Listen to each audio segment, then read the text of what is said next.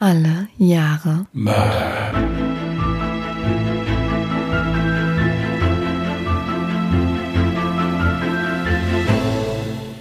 Herzlich willkommen zu Alle Jahre Mörder, der True Crime Podcast mit Christian, hallo und Jasmin. Hi. Hat doch wunderbar funktioniert.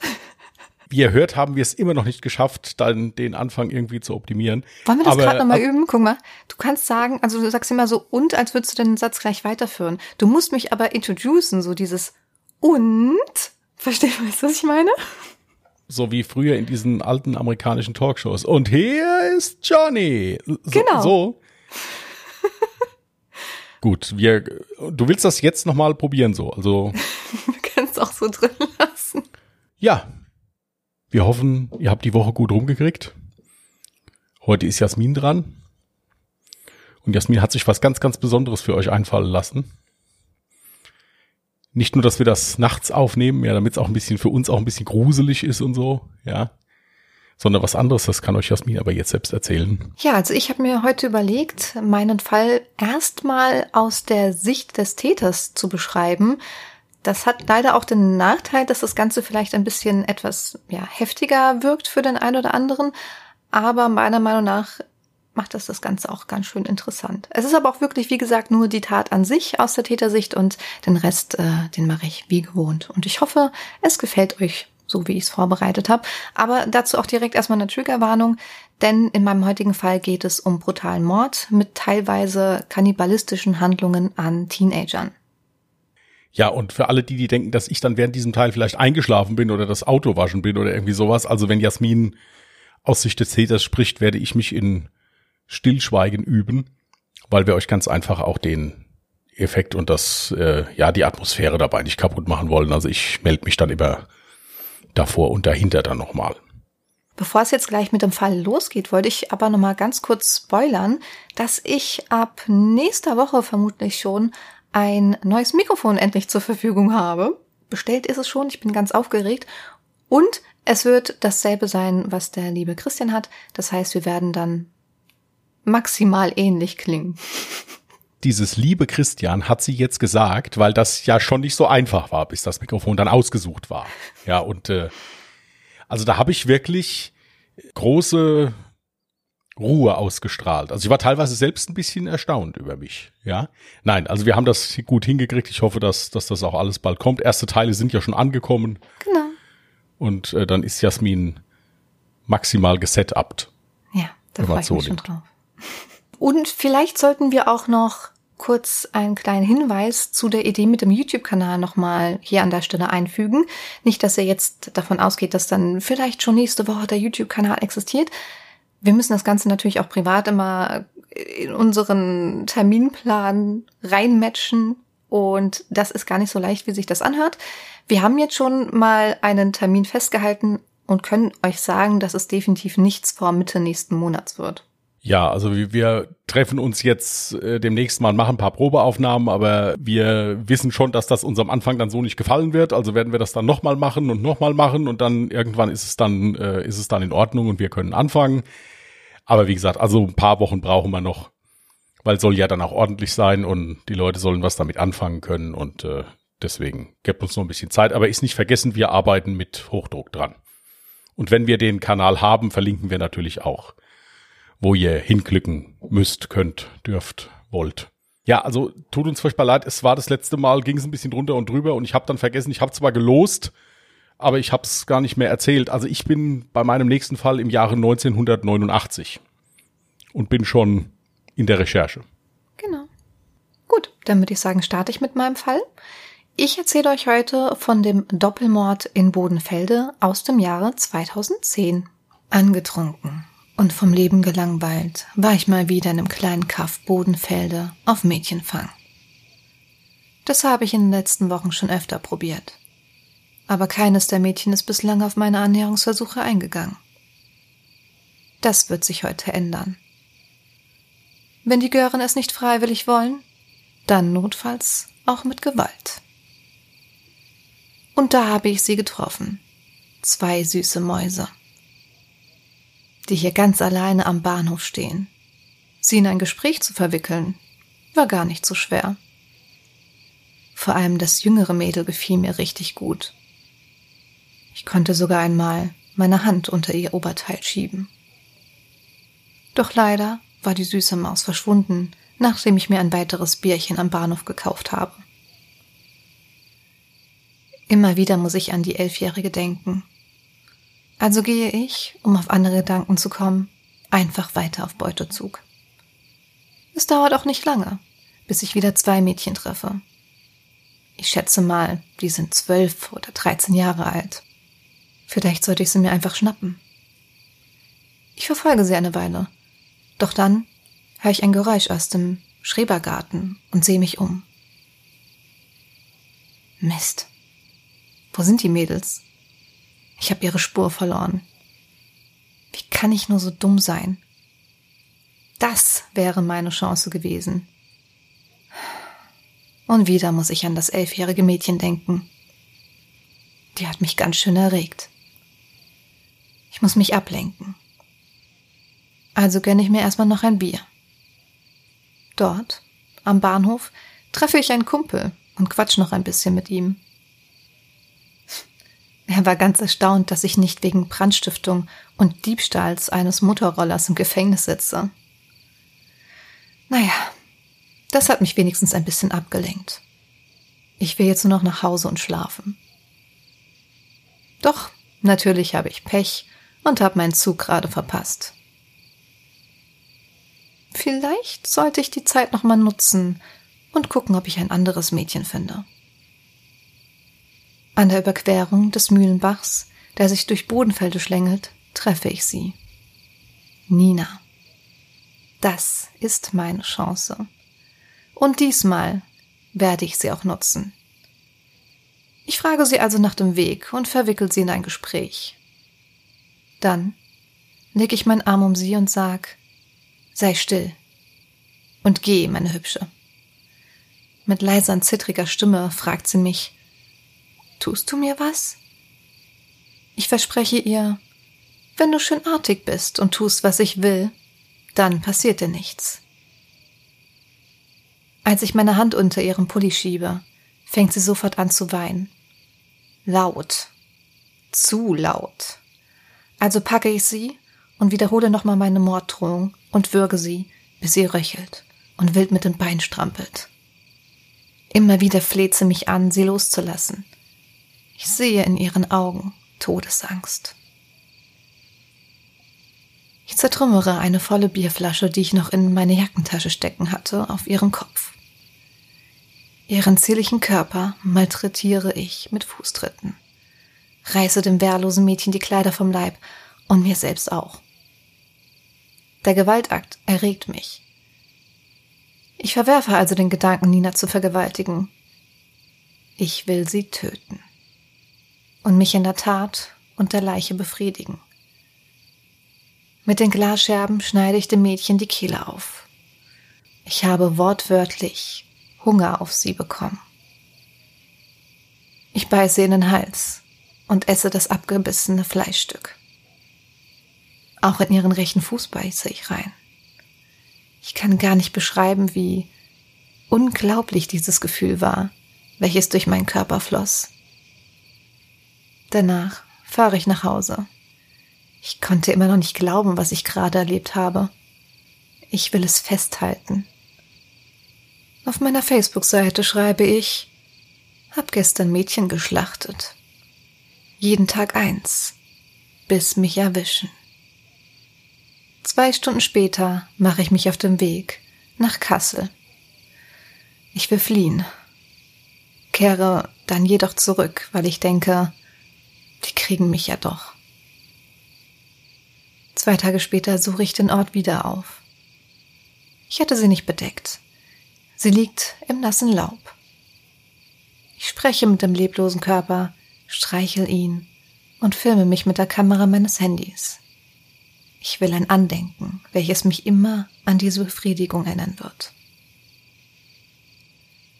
Am 20. November kehre ich wieder zurück. Ein Bierchen in meiner Bomberjacke und voller Vorfreude, erneut meine Verlangen nachzugehen, entdecke ich dort eine dicke Spinne. Das war widerlich. Also verwerfe ich meinen Plan und kehre wieder um. Auf dem Rückweg treffe ich mein nächstes Opfer. Schulterlanges, blondes Haar und an den Füßen trägt sie Inlineskates. Ich habe die Kleine genau wie Nina gepackt und verschleppt.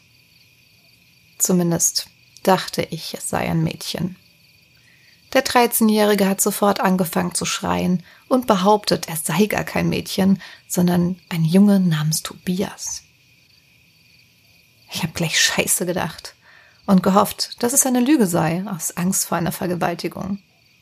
Ich zwinge ihn also, sich auszuziehen. Als er nackt vor mir steht und ich sehe, dass er die Wahrheit sagt, erwürge ich ihn, drücke ihn zu Boden und steche so lange auf ihn ein, bis ich mich selbst an meiner Hand verletze. Das Blut des Jungen verteile ich auf meinen ganzen Körper und genieße wieder dieses unbeschreibliche Gefühl, welches meinen ganzen Körper durchströmt. Das muss man dann erstmal kurz setzen lassen. Also als erstes Mal muss ich sagen, dass ich das wirklich echt toll finde, wie du dich in den Kopf dieses Herrn da reingedacht hast und auch die Wortwahl von dem ziemlich gut übernommen hast, auch wenn man ja immer so ein bisschen äh, verstört ist im Prinzip, wenn so eine mhm. nette Frau so schlimme Worte in den Mund nimmt. Es sind ja auch teilweise Zitate gewesen, was du gesagt hast, die du da übernommen hast oder so. Und der Rest ist halt aus dem Zusammenhang gerissen und reininterpretiert. Also Respekt ist dann schon auch ein sehr kranker Geist, mit dem wir es hier heute zu tun haben. Dankeschön. Ja, ich hoffe, das sagt jetzt nichts Komisches über mich aus, dass ich mich da sehr gut in den Kopf reinversetzen konnte. Es war teilweise wirklich schon sehr verstörend, diesen Text zu verfassen. Ich bin mir darüber noch nicht einig. Ich kann nicht dir Ende des Podcasts Bescheid sagen. wow. ja, also nochmal kurz gut. zur Info wie Christian schon sagte, ich habe mir das nicht alles komplett aus den Fingern gesaugt, sondern das werdet ihr jetzt auch gleich im Laufe der Story noch erfahren, dass es ein Geständnis gab, welches er geschrieben hat. Und aus diesem Geständnis liegen mir einige Zitate vor, die ich versucht habe eben dort einzufügen und teilweise habe ich dann natürlich den Rest so ein bisschen mehr zusammengepackt.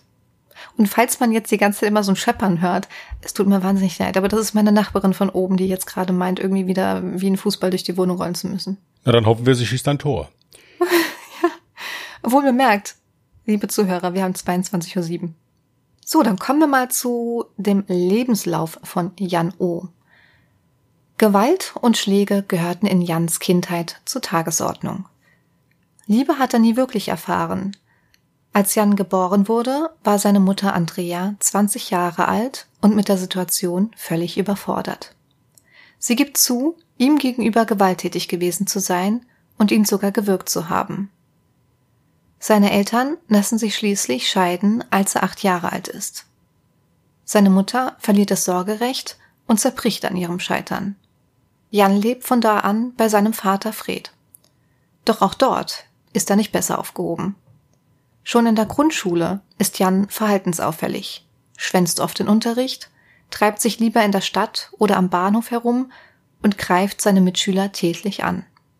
Jan verweigert es, Rechnen, Lesen und Schreiben richtig zu lernen. Er gilt als lernbehindert und kommt auf eine Förderschule in Uelzen. Mit 16 beginnt er sich für Alkohol und Drogen wie Gras und härtere Drogen wie Ecstasy zu interessieren. Seine Mutter berichtet sogar davon, dass er ihr mal Drogen mit den Worten Mama, das musst du mal probieren, das ist voll geil, mitgebracht hat. Mit Diebstählen finanziert Jan sein Drogenkonsum. Im Rausch bedroht er seine Eltern und schlägt sogar auf seine Großmutter ein. Ähm, da habe ich jetzt mal eine Zwischenfrage. Ist das in irgendeiner Form von den Eltern dann auch honoriert worden? Also sprich, haben die den versucht, irgendwie in Behandlung zu bekommen ja. oder so, weil ich meine, wenn der jetzt sagt, Mama, hier komm, nimm mal das, das knallt richtig. So nach dem Motto, also da wären also meine Eltern erstmal alles andere als begeistert gewesen und zweitens hätten die dann natürlich auch massivsten Tatendrang verspürt. Ja. Das war auch so, darauf wollte ich eigentlich ganz am Ende zurückkommen. Dann machen die, wir das so. Ja, machen wir so? Alles ja. klar. Dann Frage merken und am Ende nochmal stellen. Das kann ich jetzt nicht garantieren, aber. Äh, Wird alles aufgeklärt. Okay. 2007 muss er ins Gefängnis. Da hat er bereits über 70 Straftaten begangen. Nach der Entlassung muss er sich laut Bewährungsauflage in Therapie begeben. Er landet in der Drogentherapieeinrichtung Neues Land in Bodenfelde. Sein Therapeut, Eberhard Ruß, diagnostiziert eine Reifeverzögerung. In der Drogentherapieeinrichtung wird Jan erstmalig bewusst, dass der Drogenkonsum die Flucht vor seinen Problemen darstellt und war gewillt, daran etwas zu ändern. Er will seine Probleme in den Griff bekommen und Verantwortung für sein Leben übernehmen. In der Holzwerkstatt der Einrichtung baut er Regale. Er lebt fast ein Jahr lang in Abstinenz ohne Alkohol oder Drogen. Doch dann kommt der Rückfall. Heimlich beginnt er wieder zu trinken, wird aggressiv, beschimpft Mitarbeiter und bekommt schließlich Hausverbot. Auch sein Verhältnis zu Frauen ist gestört. Weil ihm gleichaltrige Frauen geistig überlegen sind, interessieren sie ihn nicht. Im Internet versucht er unter dem Pseudonym King Yani Kontakt zu Mädchen zwischen 10 und 14 Jahren aufzubauen. Er bezeichnet sich selbst in seinem Profil als stolzen Arbeitslosen. Da ist eine Reifeverzögerung festgestellt worden. Es ist aber nichts festgestellt worden, dass der irgendwie eine verminderte Intelligenz hat oder sowas, oder? Ja, doch, weil er ja auch nie großartig die Schule besucht hat, auch nicht abgeschlossen hat. Er hat ja die Förderschule besucht. Und er hat es ja vehement abgelehnt, rechnen, schreiben, lesen zu lernen. Ich habe auch eine kleine Reportage gesehen von Spiegel TV. Und da war auch tatsächlich dann so das Profil von diesem Jan zu sehen.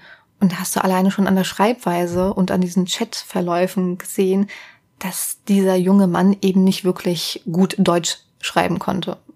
Mhm, alles klar. In derselben Straße wie Jan wohnt auch die zwölfjährige Gina. Sie erzählt ihren Eltern oft vom aufdringlichen Nachbarn, der betrunken immer etwas perverser wurde und mit ihr und ihren Freundinnen über Sex sprechen wollte. Als sie ihm sagen, dass sie da nicht mitreden können, weil sie noch zu jung sind und keine Erfahrung haben, meinte Jan bloß, er wolle sie ja nur einweihen. Ende Oktober 2010 begeht er in Wale eine Brandstiftung. Die Polizei stellt einen Antrag auf einen Sicherungshaftbefehl bei der Strafvollstreckungskammer. Doch der Behörde reichen die Gründe nicht aus und Jan wird zunächst wieder auf freien Fuß gesetzt. Er beginnt nun immer wieder junge Mädchen aus dem Ort anzusprechen. Doch keines geht auf seine Annäherungsversuche ein. Bis der Frust darüber immer größer wird und es schließlich zu seinen schrecklichen Taten kommt. Dann kommen wir jetzt zur Chronologie der Verbrechen. Der 15. November 2010 ist ein trüber Novembertag in Bodenfelde, an dem die 14-jährige Schülerin Nina B. von zu Hause wegläuft. Dies ist wohl nicht das erste Mal. Ihre Eltern leben getrennt und zu Hause gibt es oft Streit. Allerdings war die 14-Jährige noch nie über Nacht weggeblieben. Als Nina auch am nächsten Tag nicht in der Schule erscheint, macht sich ihre Mutter große Sorgen und meldet das Verschwinden ihrer Tochter der örtlichen Polizei. Die Beamten starten in den nächsten Tagen eine intensive Suche und durchsuchen das Elternhaus und das Grundstück und befragen Klassenkameraden. Als mehrere Mitschüler den Beamten versichern, sie hätten Nina wohlauf und in Begleitung im Dorf gesehen, war die Polizei zunächst beruhigt und dachte, das Mädchen sei nur weggelaufen. Also nur in Anführungsstrichen. Auch im Dorf ist das verschwundene Mädchen kein großes Thema, da sie eher als Außenseiterin galt. Niemand ahnte zu diesem Zeitpunkt, dass die brutal zugerichtete Leiche des Mädchens im Unterholz am Rande eines Fichtenwaldes keine 300 Meter von ihrem Elternhaus entfernt lag. Nur fünf Tage später, am 20. November 2010 verschwindet nun auch der 13-jährige Schüler Tobias, nachdem er seinen Kumpel zum Bahnhof gebracht hat. Als sein Kumpel in den Zug steigt, macht sich Tobias gegen 20 Uhr auf den Heimweg. Am Bahnhof wird der 13-jährige Junge aus Bodenfelde das letzte Mal von Zeugen lebend gesehen. Tobias Eltern machen sich große Sorgen, als er nicht zum Abendessen nach Hause kommt, da ihr Sohn eigentlich ein verlässlicher Junge ist. Die Mutter begibt sich sofort auf die Suche, allerdings erfolglos. Noch in derselben Nacht ruft sie die Polizei an und meldet ihren Jungen als vermisst.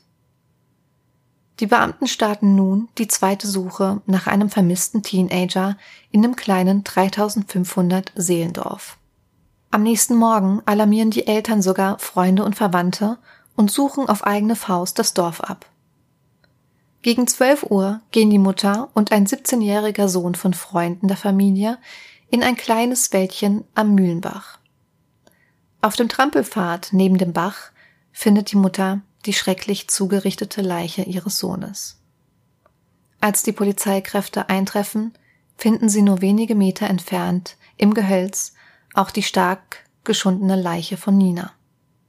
Sofort wird die 23 Mann starke Mordkommission namens Rechen gegründet, um den mysteriösen Doppelmord aufzuklären. Der Kriminalhauptkommissar Hartmut Reinecke übernimmt die Leitung. Die Polizei riegelt den Fundort der Leichen großflächig ab, sichert Spuren und beginnt mit Befragungen. In der Nähe der Leichen finden die Ermittler ein Handy. Außerdem liegen die Rollerblades des Jungen 150 Meter entfernt in einem kleinen Bach. Doch leider führen diese Spuren ins Nichts. Auch der Fund des Handys war bedeutungslos. Nachdem der Fund der Leichen auch im Dorf bekannt geworden ist, meldet ein junges Mädchen der Polizei einen Vorfall, der sich am Vorabend ereignet hat. Das junge Mädchen wurde von einem etwas älteren und stark alkoholisierten Mann angesprochen. Er will sich mit ihr verabreden und fragt nach ihrer Handynummer.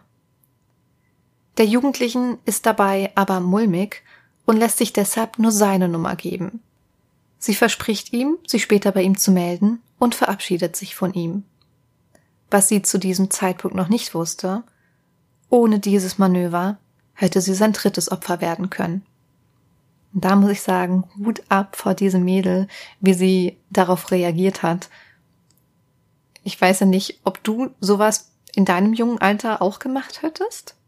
Also ich, ich jetzt würde jetzt mal sagen schon, weil ich, ich schon immer sehr vorsichtig war.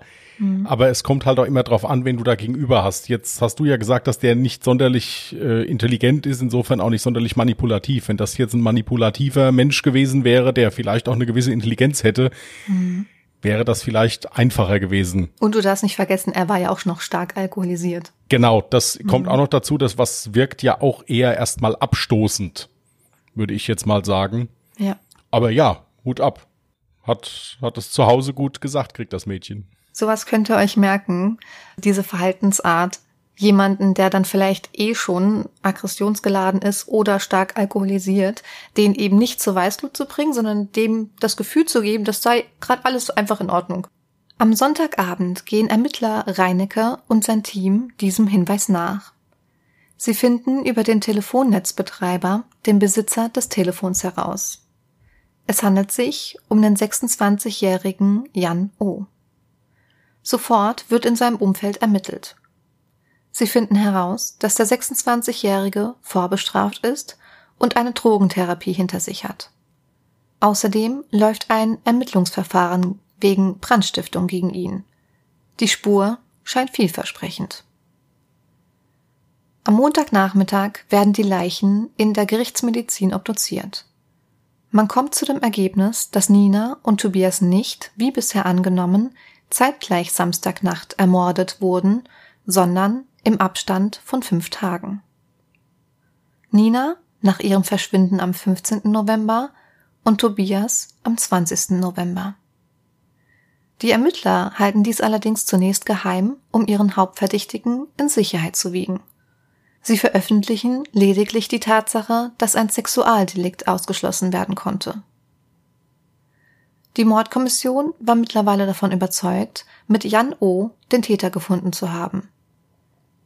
Entscheidend waren die Internetrecherchen vom Landeskriminalamt aus Hannover. Die ergaben, dass sich der Verdächtige für junge Mädchen interessiert. Noch am selben Abend des 22. Novembers wird Jan O. festgenommen. Er ist leicht angetrunken und um seine linke Hand trägt er ein Verband. Auch die rechte Hand ist leicht verwundet. Der 26-Jährige gibt an, die Verletzungen stammten von einem Unfall. Er sei mit einer Bierflasche in der Hand gestürzt. Mordkommissionsleiter Reinecke führt das Verhör und konfrontiert Jan mit dem Tatvorwurf. Doch Jan streitet zunächst alles ab und gibt an, zur Tatzeit in Göttingen gewesen zu sein. Dort soll er sich auch die Verletzungen an der Hand zugezogen haben und behandelt haben lassen. Dieses Alibi können die Beamten jedoch schnell widerlegen. Außerdem stellen Gerichtsmediziner fest, dass es sich bei den Verletzungen mutmaßlich um Spuren eines tödlichen Kampfes handelt. Zeitgleich wird auch seine Wohnung durchsucht.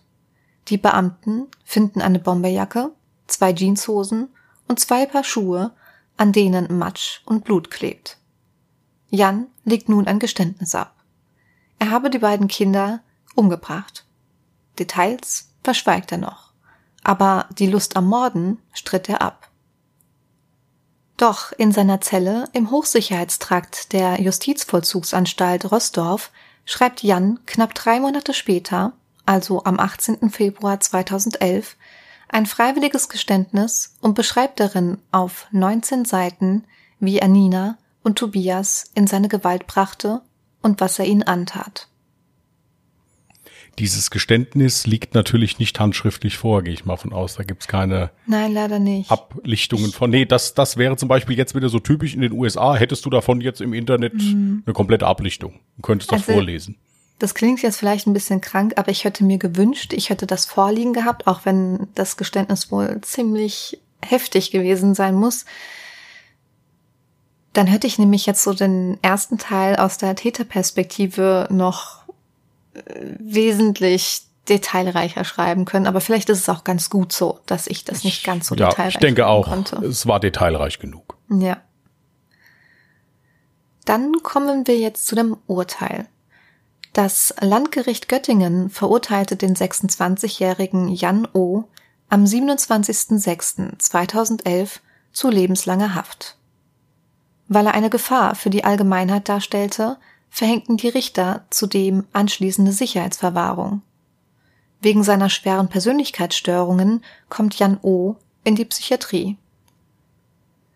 Der Vorsitzende Richter Ralf Günther begründete, bei der Ermordung von Nina sei der psychisch schwer gestörte Angeklagte wegen der sexuell besetzten Handlungen zwar tatsächlich vermindert schuldfähig gewesen, deswegen erhalte er für diesen Mord 13 Jahre und 10 Monate Haft, maximal wären hier in dem Fall 15 Jahre Freiheitsstrafe gewesen. Sein umfassendes Geständnis werde ihm angerechnet. Beim Verbrechen an Tobias sei der 26-Jährige dagegen voll schuldfähig gewesen. Als er erkannt habe, dass Tobias, anders als er zunächst dachte, kein Mädchen, sondern ein Junge ist, habe er nämlich keine sexuell motivierten Gelüste mehr gehabt. Vielmehr habe er bilanzierend den Schluss gezogen, er könne den Jungen nicht laufen lassen, weil dies zur Entdeckung seiner Straftaten führen würde und habe den Jungen dann ermordet. Auch die Entschuldigung des Angeklagten nahm das Gericht ihm nicht ab. Diese sei rein formal gewesen und nicht von Reue und Einsicht getragen. Das Gericht geht davon aus, dass der Hang des Doppelmörders zu schwersten sexuell motivierten Gewalttaten selbst bei einer erfolgreichen Therapie bestehen bleibt. Möglicherweise werde Jan O. dann sogar noch gefährlicher. Ich denke, an dem Urteil kann man jetzt eigentlich nichts bemängeln, oder? In diesem Fall kann man tatsächlich mal sagen, er hat die gerechte Strafe verdient. Nein, die gerechte Strafe hat er nicht bekommen. Ja, ja, also im Sinne des Urteils natürlich. Ist auf jeden, das Urteil ist, ist auf jeden Fall, ist auf jeden Fall richtig. Also der Richter, gehe ich mal davon aus, hat auch nur bei dem, bei dem ersten Fall so argumentiert, weil er wusste, dass er ihn im zweiten Fall sowieso dran kriegt. Mhm. Also das ist, ist so, natürlich ist er in die Psychiatrie eingewiesen worden, klar, aber das ist schon gut, dass der nicht mehr rauskommt. Ja, richtig.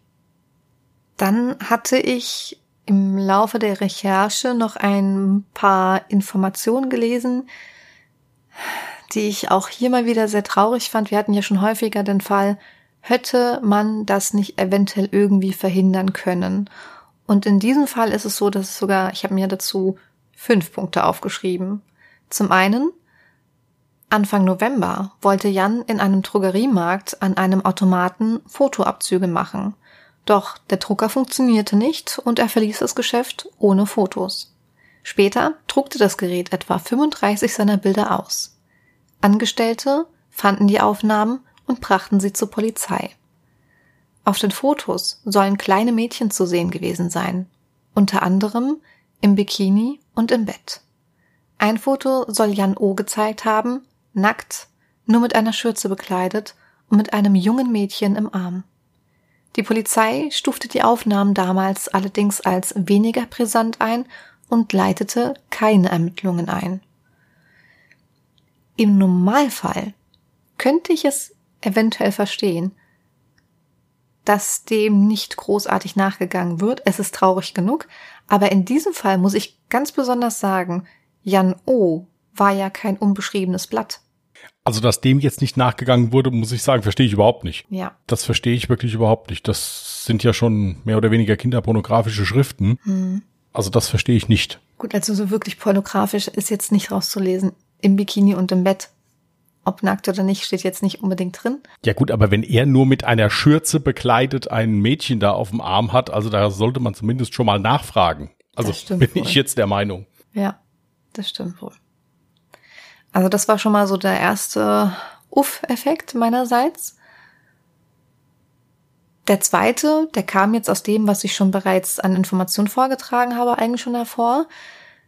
Jan O. wurde ja auch Anfang November wegen Brandstiftung festgenommen und trotz Drängen der Polizei kam er jedoch nicht in Haft. Weder Staatsanwaltschaft noch das Landgericht Stade sahen die kommende Gefahr. Da muss ich sagen, bei einem Täter, der schon bei 70 Straftaten quasi bei der Polizei bekannt war, da nicht durchzugreifen und so, na ja, okay, da hat er jetzt halt mal was äh, abgebrannt, ist ja nicht so wild. Gut, aber du musst immer dabei bedenken, du kannst jemanden nur einsperren oder beziehungsweise in die Mangel nehmen, wenn er etwas gemacht hat. Ja, hat er ja. Also, ja gut. Er war ja da, auf Bewerbung. Da, ja gut, da ist ja dann auch noch ermittelt worden. Also so wie, wie du das ja am Anfang gesagt hast, ist ja so, dass da die Ermittlungen noch nicht abgeschlossen wurden. Richtig, genau. Ich kann jemanden nicht, weil der jetzt ein Haus in Brand gesteckt hat, hm. jetzt beschatten unter der Begründung, gut, der könnte auch jemanden umbringen. Also das, das ist, ist äh, das ist nicht durchführbar. Ja, also das funktioniert nicht. Du hast mit, mit deinen Einwänden vom moralischen her absolut recht. Mhm. Aber das ist, äh, das ist gesetzlich nicht durchführbar. Ich kann jemanden nur für etwas bestrafen, was er getan hat. Ja. Natürlich kann ich jemanden, wenn ich äh, das richterlich durchsetzen kann, kann ich sagen, okay, von diesem Menschen geht eine Fremdgefährdung aus. Ich möchte den gerne in die Psychiatrie einweisen lassen und den entmündigen lassen, dass der da bitte erstmal behandelt wird. Aber das Thema hatten wir ja damals auch schon mal, ich glaube, das war bei Carrie Stainer oder hier bei dem, mhm. äh, bei dem Opfermörder.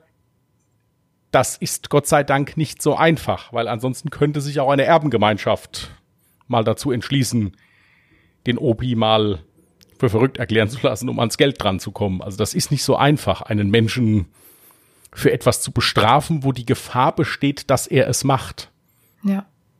Das stimmt. Ich fand es halt in dem Fall schon krass, dass selbst die Polizei eigentlich daraufhin gedrängt hat, dass er in Haft kommen sollte, weil die eben die Gefahr gesehen haben. Und das Problem stand, bestand halt von der juristischen Seite, dass es einfach nicht möglich war. Gut, aber ich habe ja, ich habe ja fünf Punkte aufgezählt. Ne? Wir waren jetzt bei Punkt zwei.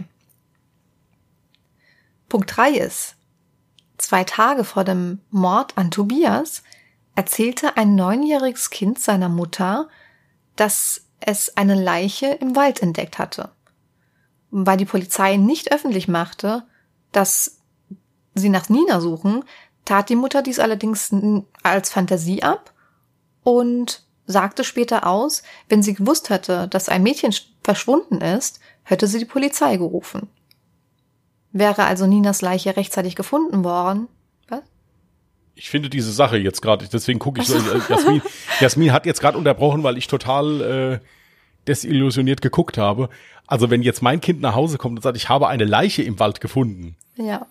Dann würde ich das Kind kurz mal ins Kreuzverhör nehmen und dann wäre ich aber schon auf halbem Weg zum in, in den Wald. Ja, und ich, würde ich mir das angucken. Aber auch, ich muss aber auch dazu sagen, Ich habe den Artikel danach nicht mehr wiedergefunden, wo, also ich habe dann noch einen anderen Artikel gefunden, wo ich dann auch ein paar Informationen raus habe. Aber in einem Artikel stand so was ähnliches wie, das Kind kam natürlich nicht nach Hause und hat gesagt, Mama, Mama, ich habe eine Leiche gefunden, sondern Mama, Mama, ich habe eine Puppe ohne Kopf gefunden oder, oder nur mit einem halben Kopf. Also so eine ganz merkwürdige Formulierung im Sinne von, ich habe eine Puppe gefunden und da war ganz viel Rot oder ganz viel Blut oder sowas. Und dann denkst du als Mutter vielleicht nicht sofort daran, dass es sich um eine Leiche handeln könnte, sondern denkst du, ja gut, äh, da hat mein Kind gerade im Wald gespielt und hat eine Puppe gefunden. Oder so. Gut, es ist halt auch immer schwierig, so etwas zu beurteilen. Hinterher ist man immer schlauer. Ja, also, mhm.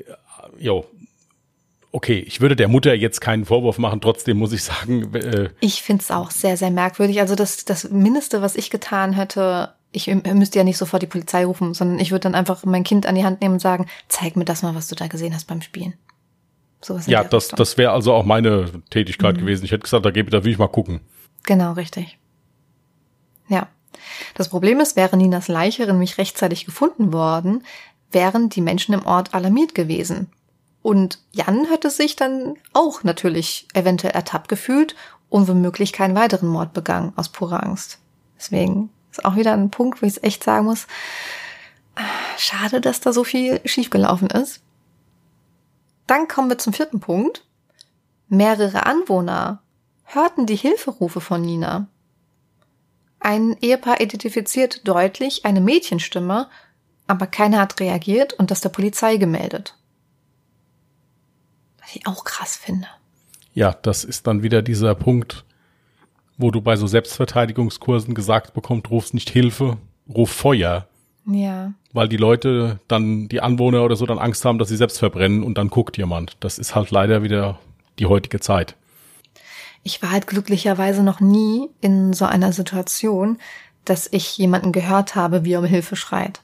Aber ich kann mir durchaus vorstellen, dass es ja ein völlig anderer Hilferuf ist, wie spielende Kinder, die sich jetzt irgendwie auf der Straße zurufen oder so. Weil jetzt der fünfte Punkt ist dir nämlich auch sehr, sehr ähnlich.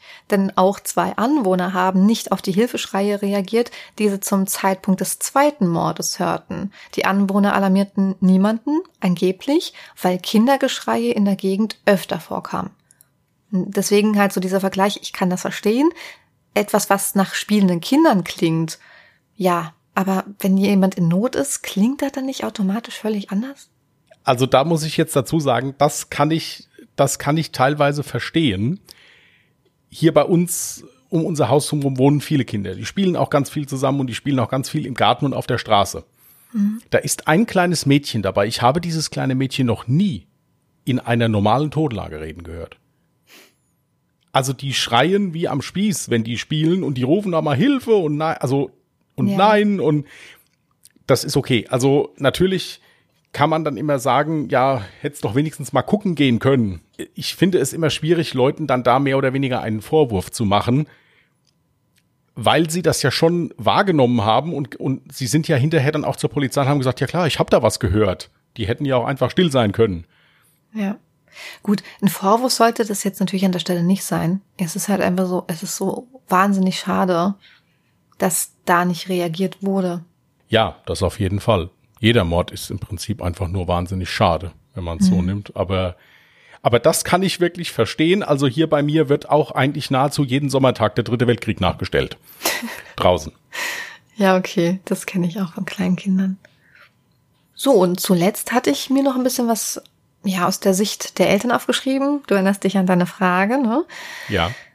Kommen wir erstmal zur Mutter, Andrea O, also Nachname nicht bekannt, oder will ich jetzt auch an der Stelle nicht nennen. Sie sagt aus, dass Jan es gar nicht anders gelernt hat. Gewalt und Schläge gehörten in seiner Kindheit zur Tagesordnung dazu. Sie geht sogar so weit, dass sie ihn als Opfer sieht, weil er nie wirklich Liebe erfahren hat. Und sie war froh, dass sie ihn geschnappt haben, da sie sonst weitere Taten von ihm befürchtet hätte. Laut ihrer Aussage war er bereits im Blutrausch. Ich habe, wie gesagt, auch die Reportage von Spiegel TV. Oh Gott, ich hoffe, ich irre mich jetzt nicht, aber ich bin der, ich bin eigentlich zu 99 Prozent sicher, dass es Spiegel TV war. Da konnte ich mir ja so einen, so einen kleinen Eindruck auch von der Mutter verschaffen, auch von dem Vater. Und bei der Mutter hast du halt richtig gemerkt, die hatte selber Probleme mit ihrem Leben. Sie hat gemerkt, sie hat definitiv was in Vergangenheit falsch gemacht. Sie ist gescheitert, sie stand dazu. Aber natürlich ist es schwierig zu sagen, yay, mein Sohn hat solch eine Tat begangen und yay, er wurde jetzt geschnappt. Ich empfehle euch gerne die Reportage von Spiegel TV. Ihr müsst, glaube ich, eigentlich nur Doppelmord äh, Bodenfelder eingeben und dann findet ihr die direkt auf YouTube beispielsweise. Wir verlinken die natürlich in der Podcast-Beschreibung. Es ist generell immer so, dass wenn solche Taten passieren, natürlich die Angehörigen, also für die ist das gesellschaftliche Leben im Prinzip auch vorbei. Mhm. Ja, es passiert auch nicht selten, dass dann Angehörige auch eine neue Identität bekommen, weil die ansonsten ja ein normales Leben gar nicht weiterführen können. Natürlich ist es immer so, dass man dann sagt, ja, sozial prekäre Familienverhältnisse, deswegen ist er so geworden. Man verguckt sich da. Es gibt auch genug Mörder, die aus vollkommen normalen Familienverhältnissen kommen mhm. und einfach dann trotzdem durchgedreht sind. Ja. Aber ist ein Scheidungskind auch noch gewesen? Mhm. Ja, kann schon sein, dass die Eltern da vielleicht noch hätten entschiedener zur Sache gehen können. Aber wenn der schon gegen seine Eltern und Großeltern gewalttätig war, mhm. kann es auch genauso gut sein, dass die Eltern vielleicht einfach auch Angst hatten. Das muss man auch mal. Das vielleicht auch.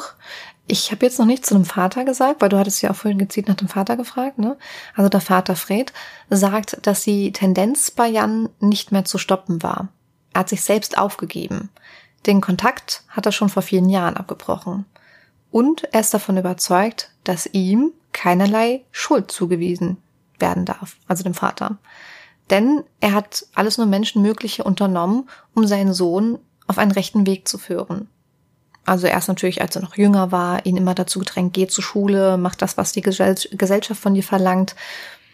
Und später hat er sogar das Jugendamt eingeschaltet, Erziehungsbeistand und Intensivbetreuung erbeten.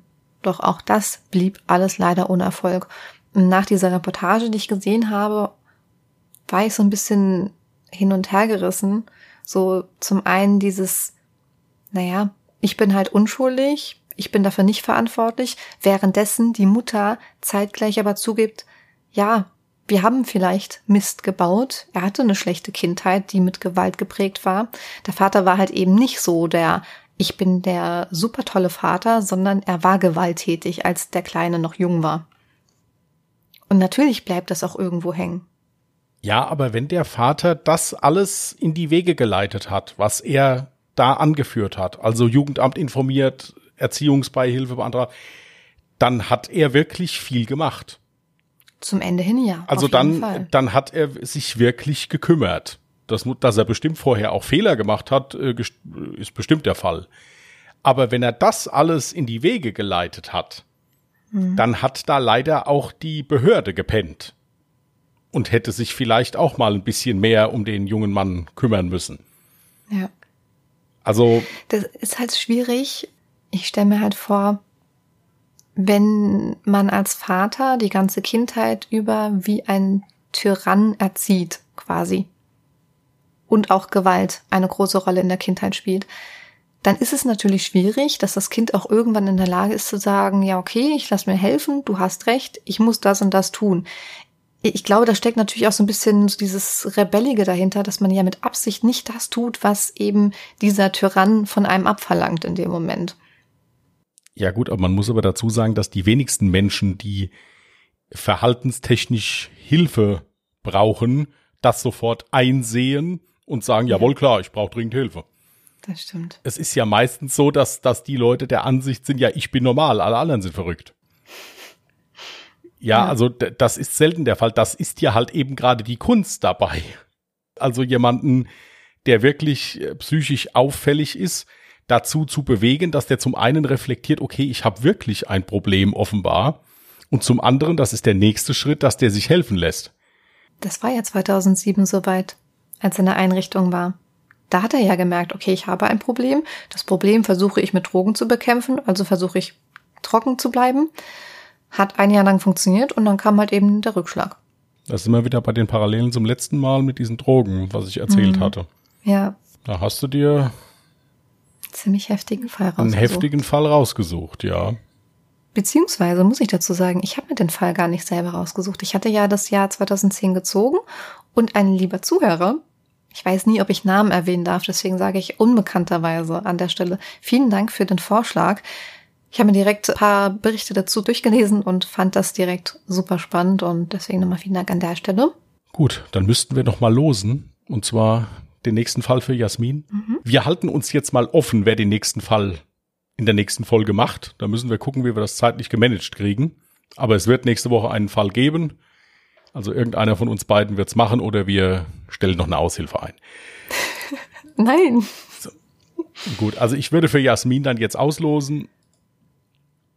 1979, Jasmin hat es tatsächlich mal geschafft, das Jahr 2000 zu verlassen. Yay. Wenn jetzt ich nochmal aus den 80ern und 90ern rauskomme, dann können wir wirklich sagen, es ist Leben drin. Und ihr, liebe Zuhörer, könnt jetzt auch gerne noch eine Sache machen. Wenn ihr uns schon folgt auf Instagram unter @allejahremörder mit OE geschrieben oder auf Twitter unter @allejahremorde, könnt ihr uns gerne euren Vorschlag für das Jahr 1979 schicken. Wenn ihr schnell seid, habe ich mich sowieso noch nicht entschieden und kann dann dementsprechend vielleicht euren Wunsch noch mit einfließen lassen.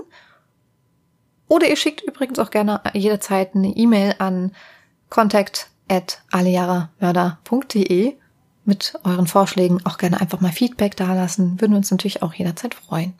Was mir jetzt noch eingefallen ist, was man auch mal sagen kann, wir verlinken euch auch gerne mal unsere Twitch-Kanäle unten drunter, wenn ihr mal et über etwas Lustiges mit uns reden wollt und es nicht so bedrückend ist oder gar eine Frage trotzdem noch habt. Wir beantworten da querbeet gerne alle Fragen. Wir verlinken euch die Twitch-Kanäle von uns mal unten drunter. Da sind wir eigentlich regelmäßig die Woche live, meistens sogar zusammen. Also insofern erwischt ihr dann immer gerade beide Schuldigen, hätte ich jetzt fast gesagt.